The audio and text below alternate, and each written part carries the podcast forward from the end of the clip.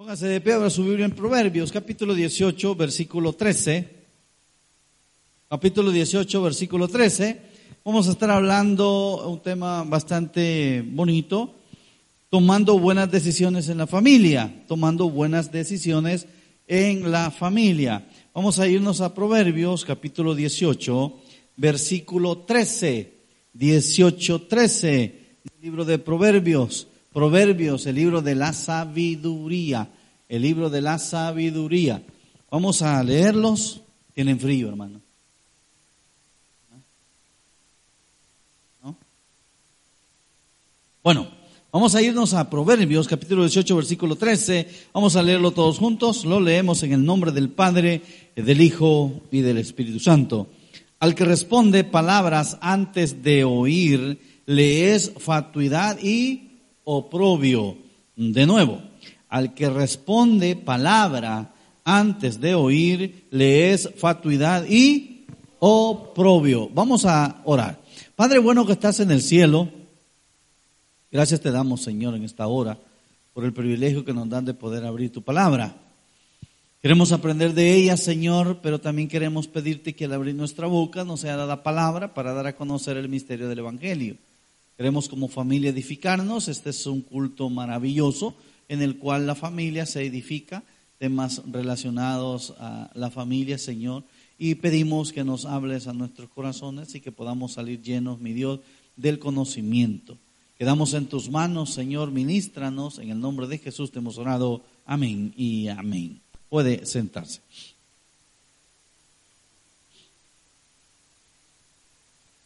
Ahora, le quiero hacer una pregunta.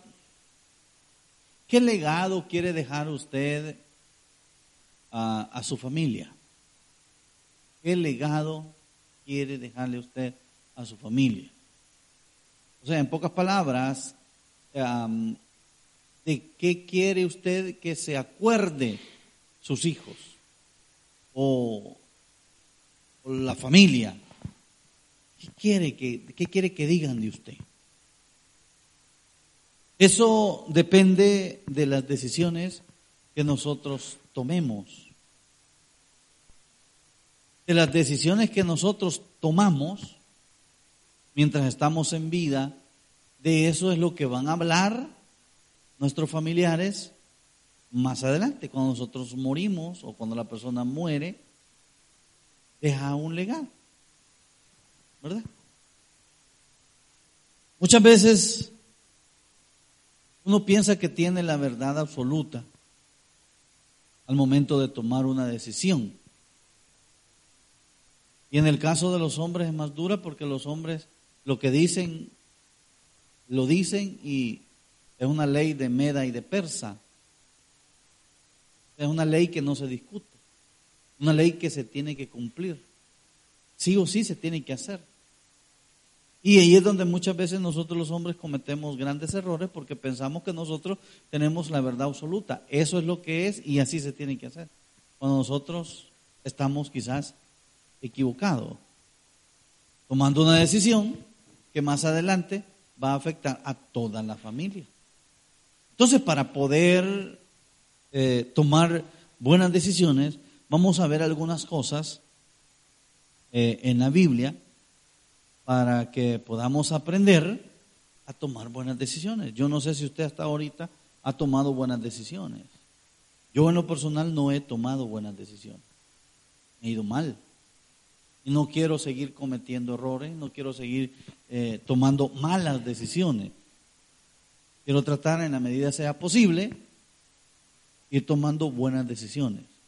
Porque eso es un legado que uno va dejando a las nuevas generaciones. Entonces, uno de padre es responsable de que los hijos crezcan en un ambiente sano y saludable, pero todo va a depender siempre de las decisiones que vamos a tomar en familia. Y las decisiones se toman, como el tema lo dice, en familia. Por eso se llama familia. Porque las decisiones no solamente se toma una sola persona, las decisiones se toman juntos. Inclusive cuando hay hijos ya que razonan, hijos que tienen ya eh, conocimiento, que tienen uso de razón, se puede involucrar en las decisiones que se van a tomar y preguntar si es correcto, pero uno tiene que saber discernir. Dice el Proverbio 8:13, al que responde palabra antes de oír, o sea, al que dice las cosas antes de escuchar opiniones, le es, ¿qué dice? Fatuidad y, oprobio. ¿Y qué es la fatuidad?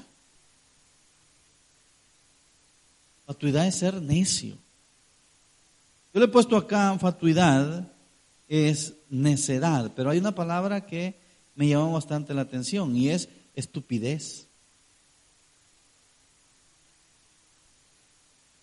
Fatuidad es ser estúpido.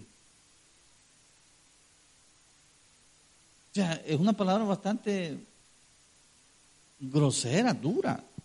Así que me vengan a decir estúpido a mí, yo le doy en la frente, ¿me entiendes? pero, si vemos la traducción de la Biblia, sí, fatuidad es eso. O sea, ponga atención a lo que dice el proverbio. Al que responde palabras antes de, de oír es estúpido.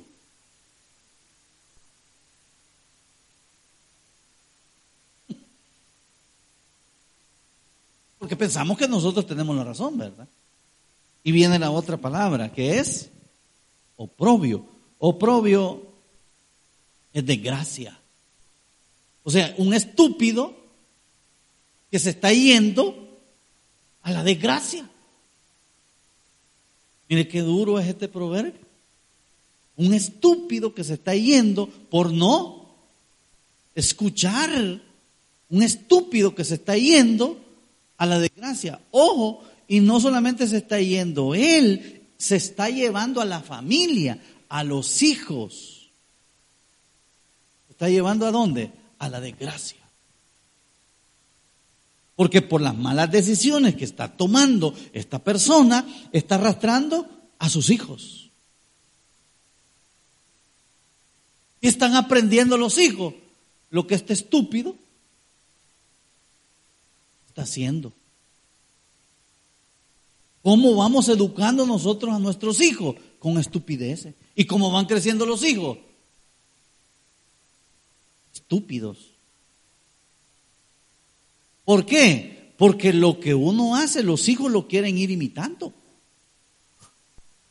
Y lo que uno hace no está bien y los hijos lo van haciendo. Y hay otra palabra, aparte de desgracia, vergüenza y confusión. O sea que esta persona estúpida no solamente está yéndose a la desgracia, sino que también va a ser vergüenza. ¿Para quiénes? Para la gente, para la sociedad. ¡Qué vergüenza! Y confusión. O sea, esta persona, ¿verdad? No, está confundida. Y porque está confundida no toma buenas decisiones. Está confundida. Estúpida, eh, confundida, desgraciada y no quiere leer la Biblia, hermano. Ahora, debemos de poner los pies sobre la tierra y ver qué le estamos enseñando a nuestros hijos.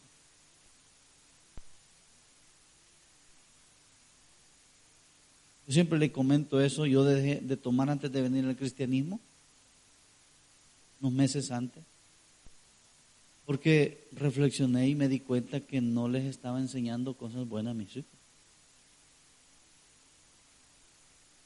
Me acuerdo que a José una vez lo llevamos donde unos amigos que nos prepararon un cabrito en El Salvador bien rico. Y él curioso, ¿qué es eso? Dame, quiero probarlo tanto que molestaba, le digo yo a la mamá, mira, démosle, le digo yo. Le vamos como una cerveza acá.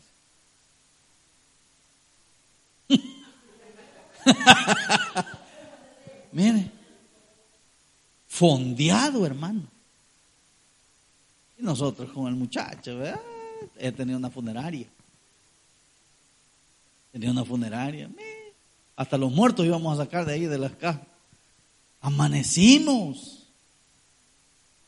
Entonces, como yo había puesto un negocio de ventas de cerveza y ahí llegaban amigos y yo en vez de no tomar, yo me metí a tomar con ellos ahí y a mis hijos iban creciendo. Entonces dije yo, ¿qué les voy a enseñar a mis hijos? Ni a una niña, Catherine. Si yo conducía mi vida en ese mundo, ¿cómo iba a terminar ella? Dalito no estaba en ese entonces, pero ya estaba en planes de venir. Y si yo continuaba con eso, porque yo ahí tomé una mala decisión, yo no debí de haber puesto ese negocio, no, no debí ponerlo. Y si nos vamos más atrás, yo tomé una mala decisión, yo no debí haber aprendido a tomar, yo no debí de haber aprendido vicio, y si nos vamos más atrás, entonces todo es error, error, error, error, malas decisiones. Pero lo que le quiero decir es de que dejé de tomar porque reflexioné, o sea, yo iba a un mundo perdido, eh, vivía en un mundo perdido, pero iba más, ¿verdad? Entonces decidí, ¿por qué? Que le iba a enseñar. Y yo me veía en algunos espejos, en algunos espejos de algunos amigos, de algunos parientes, que veía que tomaba con sus hijos y yo dije, no, yo esto no lo voy a hacer. No lo voy a hacer. Como alguien que le gusta robar, ¿verdad? O sea, si los hijos, ¿qué van a aprender, hermano? A robar, pues. ¿Ah? Yo fui un gran ladrón, ¿me entiendes? Yo fui ladrón. Pero mi ladronismo fue en tiempo de necesidad. Pero de todos modos, robé, ¿me entiende? O sea, no puedo decir, ah, es que, no, es que eso no se toma como robo, porque necesitaba. No, si yo como en la casa no había comida, yo me iba a robar naranja, me iba a robar piña, me iba a robar, de todo me iba a robar yo, guineo, de todo. Me robaba. Entonces, ¿cómo le iba a venir a decir yo a mis hijos, ahí no roben? Y yo andaba robando o malas decisiones, ¿sí o no? Yo, no puedo venir. Y, y, hay padres que hasta castigan a sus hijos. Los castigan. ¿Por qué? Porque andan haciendo lo mismo que ellos andan haciendo. Yo me acuerdo de mi hermano, bien, tengo presente, y ahí es donde yo comencé a aprender a fumar. Mi hermano llegaba del cuartel y lo que él hacía, llegaba con las cajetillas de cigarro, bien me acuerdo en la bolsa de la camisa, y me daba un cigarrillo que yo lo fuera a encender al tizón. ¿Quién conoce el tizón? No conoce. Es el, palo eh, que se está quemando, ¿no? Donde está la, la, brasa, digamos, la leña. Entonces me decía mi hermano, anda, encendeme este cigarro. Él acostado, bien me acuerdo, acostado en la hamaca. Anda, encendeme este cigarro. ¿Qué cree que hacía yo? Ponía el cigarro, ¿verdad? Y ponía el tizón para encenderlo. Cuando se lo llevaba, se lo llevaba. Pero como es que uno piensa engañar a la gente, uno no va a engañar a la gente. Él agarraba el cigarro y en el filtro quedaba ya algo, una manchita amarilla. Eso significa que ya había habido alguien que había absorbido algo. Porque el filtro del cigarrillo, se, la nicotina que tiene, lo deja amarillo. Y me decía, ¿Ha fumado, verdad? No, le decía yo, ¿verdad? no. No me minta, ya veía el filtro, ¡pa! Me daba, ¿verdad? O sea, no tiene sentido. Yo lo veía fumar, me mandaba a mí encender el cigarrillo y después me quería castigar, ¿verdad? Claro, era mi hermano mayor, yo me dejaba, pues no hay ningún problema. Pero lo que yo quiero decir es de que nosotros con las malas decisiones que estamos cometiendo, estamos induciendo a la familia y después queremos corregirla. Ya no, ya no vamos a poder corregir a la familia cuando está sumergida en qué dijimos, en la desgracia, en la vergüenza, en la confusión, en la estupidez. Ya no podemos. Entonces, hermano, yo creo que ahora, ahora ahorita es tiempo de poder corregir. Bueno, nosotros, ¿verdad? Podernos corregir nosotros. Entonces, ¿qué debemos de hacer? Escuche antes de actuar, de decidir, escuche primero. Debemos de escuchar primero. Para los que tenemos esposas, a veces Dios manda a las esposas una ayuda idónea y, siempre ellas están ahí. Uno les dice metidas que son. Pero fíjese que no, es que Dios las manda para algo. ¿Eh? Con el permiso de la hermana, solo ella está aquí. La suegra a veces son metidas. No, hombre. No, es que, es que Dios las pone ahí para algo. Las pone ahí para algo. Ahora, si la señora está ahí, ahí sí es una gran metida. Ahí no, pero, pero si, si está tratando la manera de ayudar para que esa decisión no se llegue a dar, para que uno no cometa ese error, bueno, yo creo que Dios la puso por algo. A los amigos. Muchas veces nosotros los amigos ni caso les hacemos. Es que Dios manda a las personas para que nos hable. Hoy estaba escuchando en mi devocional personal a Balaán con Balac. Y es allá una historia muy bonita en donde mandan a llamar a, a, Balaam para que eh, profetice o maldiga al pueblo de Israel, etc. Una historia muy bonita, un día se la voy a contar. Y, habla con Dios y le dice Dios lo que tiene que hacer. Es un vidente, o sea, un brujo. Y lo manda a llamar el enemigo de Israel para que tire una maldición, ¿verdad? Y la partecita esta que me gusta que se sube a, su burro. Y a medio camino le sale el ángel al burro, no a él, al burro. Y no lo dejó pasar. Entonces el burro no quiso pasar y lo botó a, Balán, lo botó.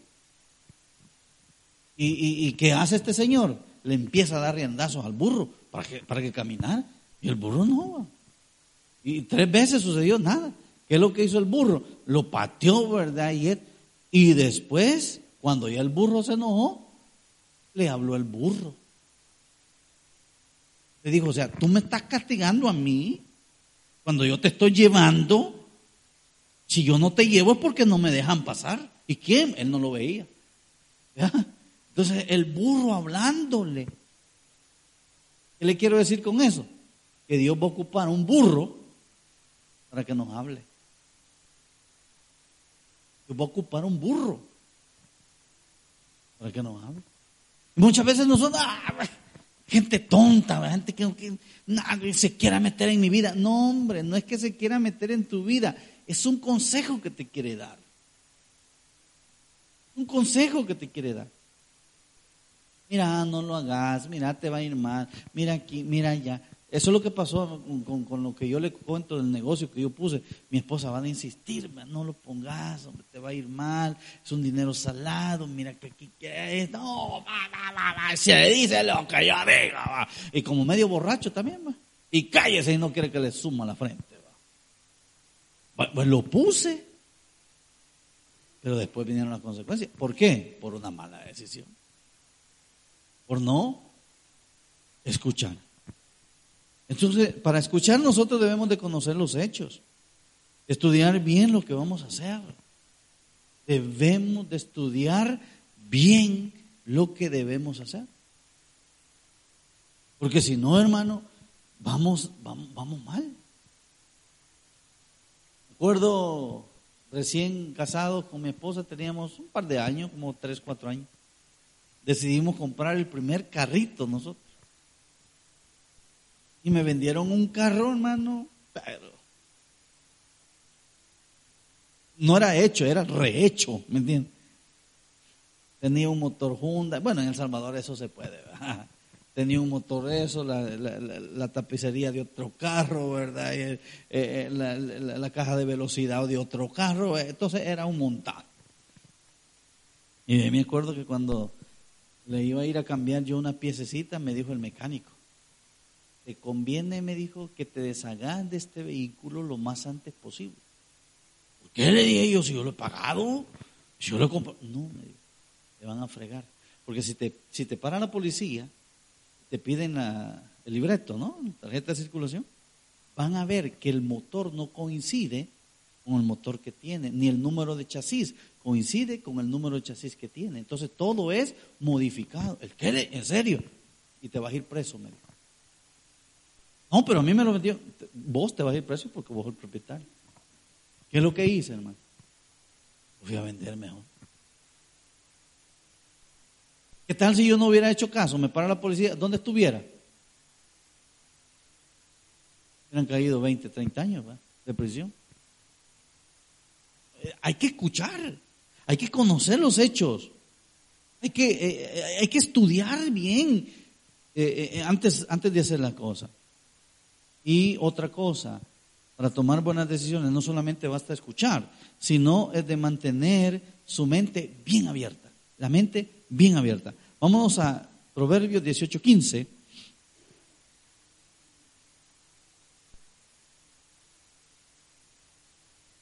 Dice, el corazón del entendido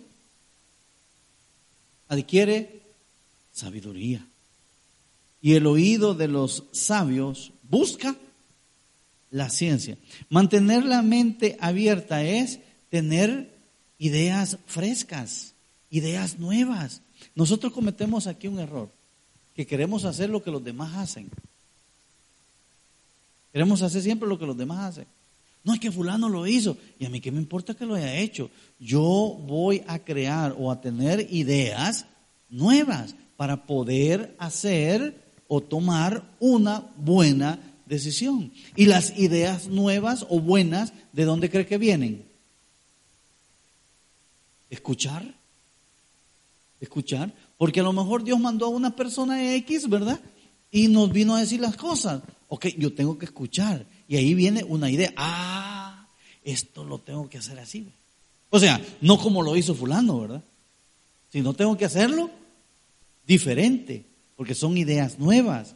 El entendido, aquí habla de dos, eh, de dos personas, el entendido y el sabio. ¿Qué es lo que hacen estos dos, el entendido y el sabio? Investigan, investigan. El entendido y el sabio investiga. No se deja llevar solamente por así. Hoy vamos a hacer esto. No, hermano. No, investigan. Porque si no, caemos en lo que digo allá, en oprobio, ¿verdad?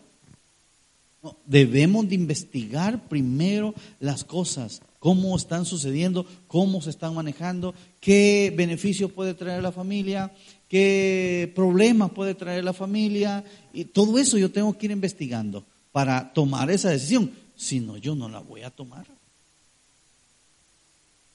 Y esto es bien importante, escuchar opiniones. Mire lo que dice el Proverbio 18, 17 siempre en el 18, pero al versículo 17, dice, justo parece el primero que aboga por su causa, pero viene su adversario y le descubre.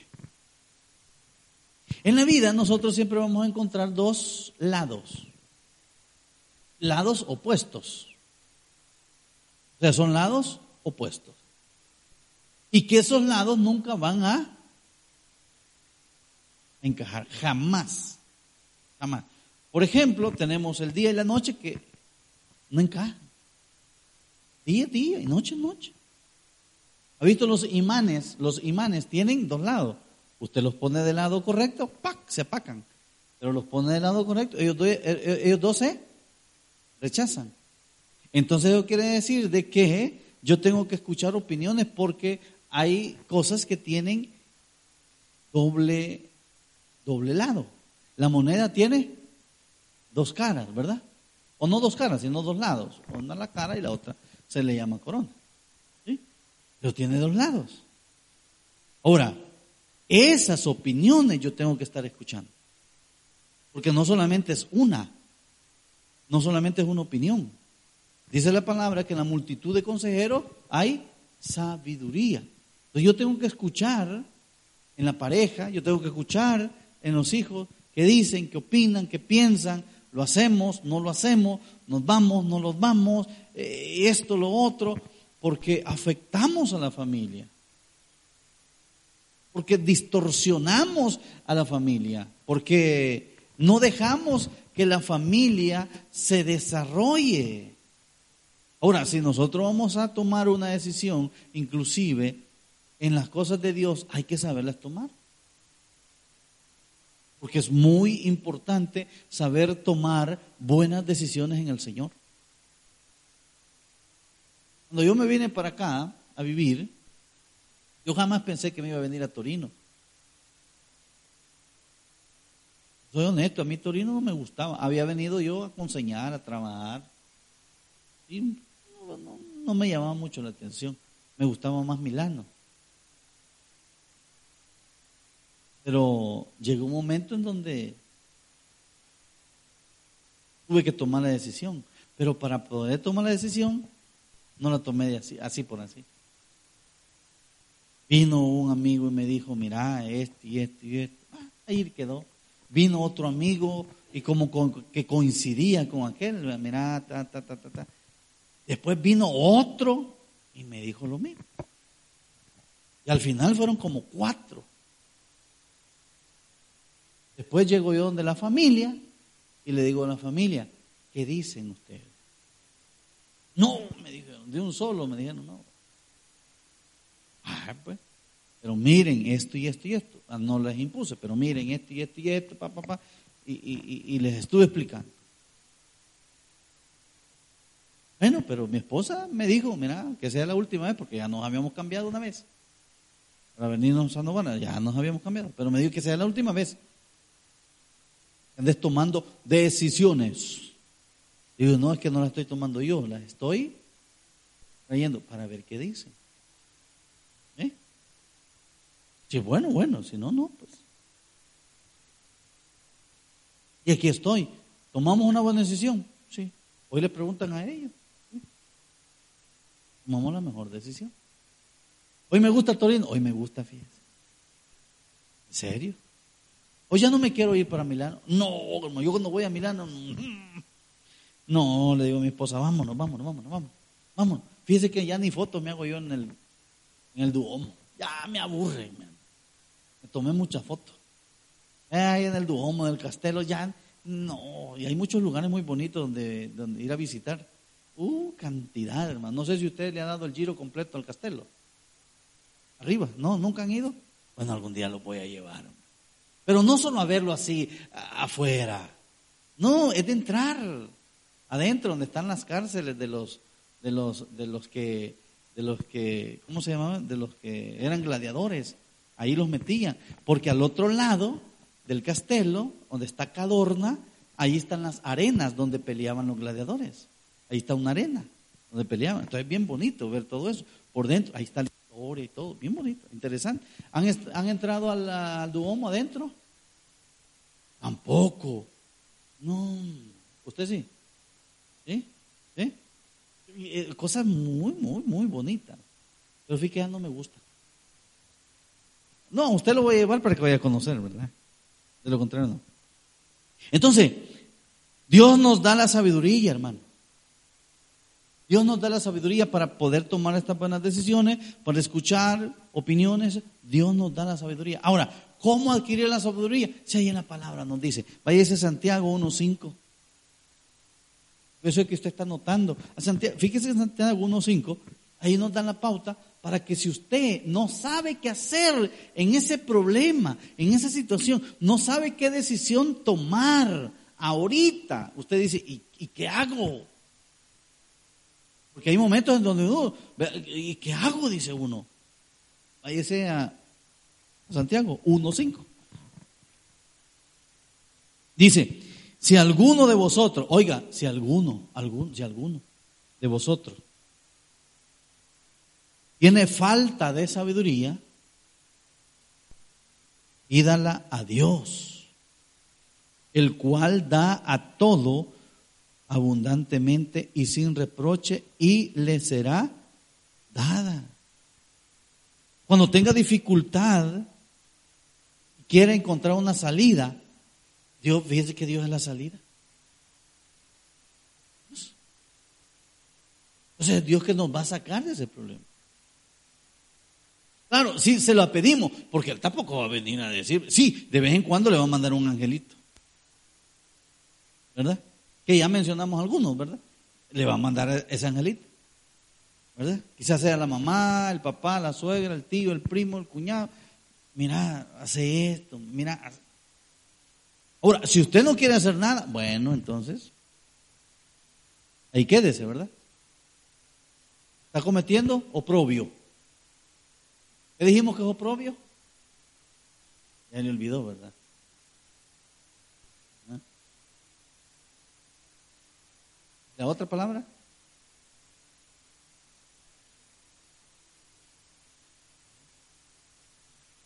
Bueno, ya no la digo porque ya es muy fuerte. Ok. Cuando necesitamos algo, pidamos en el Señor. Ahí dice, Santiago 1.5, si alguno de vosotros tiene falta de sabiduría, pídale a Dios. Si alguno dice, o sea que quien quiera, aquí no es obligado, quien quiera, si usted quiere salir de ese problema o tomar una buena decisión, mire, ¿qué le cuesta venir al Señor? Señor, decime qué hago. Decime qué hago. Pero ojo, como dijimos anteriormente, que hay que saber escuchar, porque también hay que saber escuchar a Dios, ¿verdad? Hay que saber escuchar a Dios. A veces hay personas que, ¿qué hago, Señor? ¿Qué hago en este problema? Allá estaba un señor, ¿verdad? Que se estaba eh, en una tempestad, se estaba hundiendo. Empezó a llover el primer día, el segundo día, ¿verdad?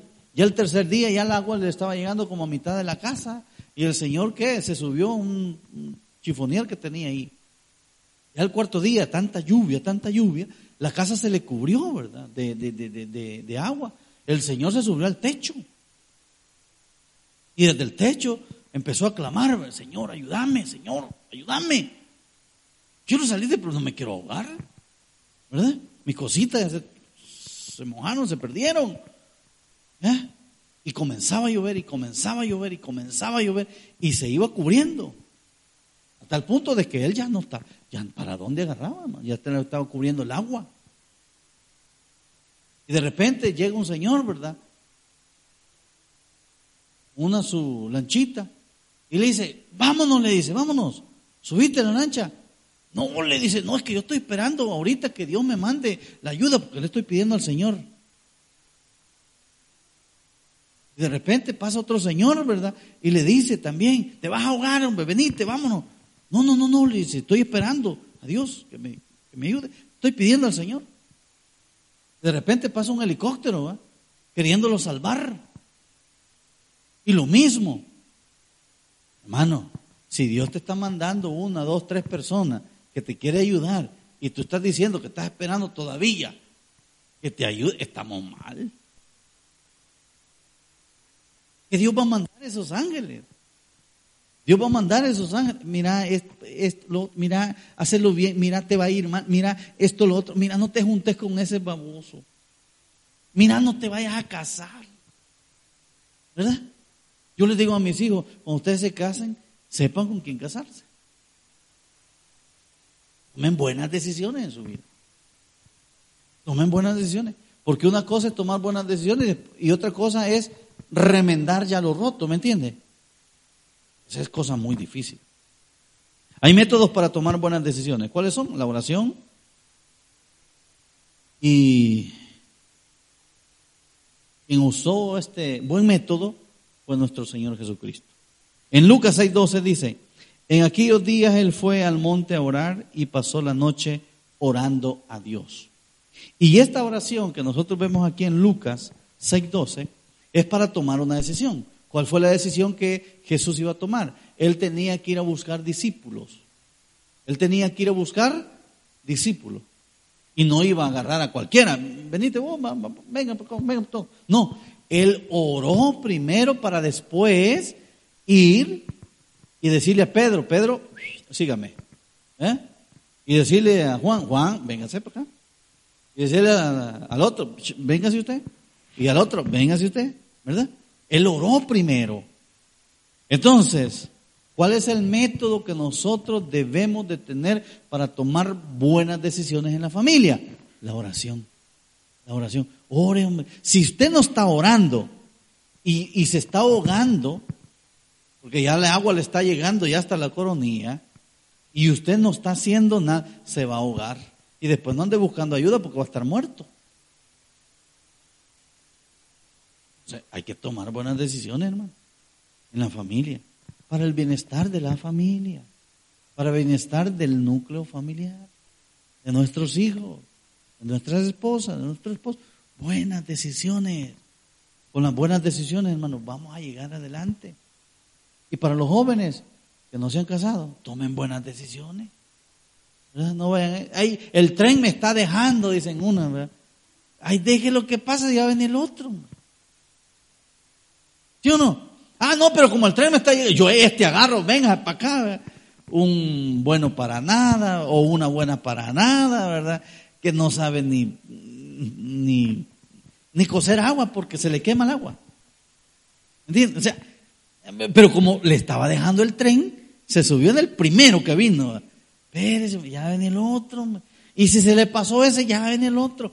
Pero hay que tomar buenas decisiones para que nuestra familia vaya siempre de victoria en victoria. Denle un fuerte aplauso al Señor, vamos a orar. Padre, gracias te damos, Señor, en esta hora, por enseñarnos a cómo tomar buenas decisiones.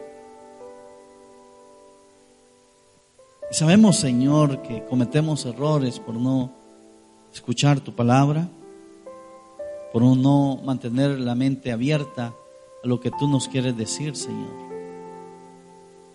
Sabemos que para todo, Padre Santo, nosotros debemos de dirigirnos hacia ti y pedirte a ti la dirección. Queremos orar, Señor, por estas familias. Queremos orar, Padre Santo, para que tú, mi Dios, a nosotros nos des entendimiento, sabiduría para poder tomar esas buenas decisiones. ¿Por qué?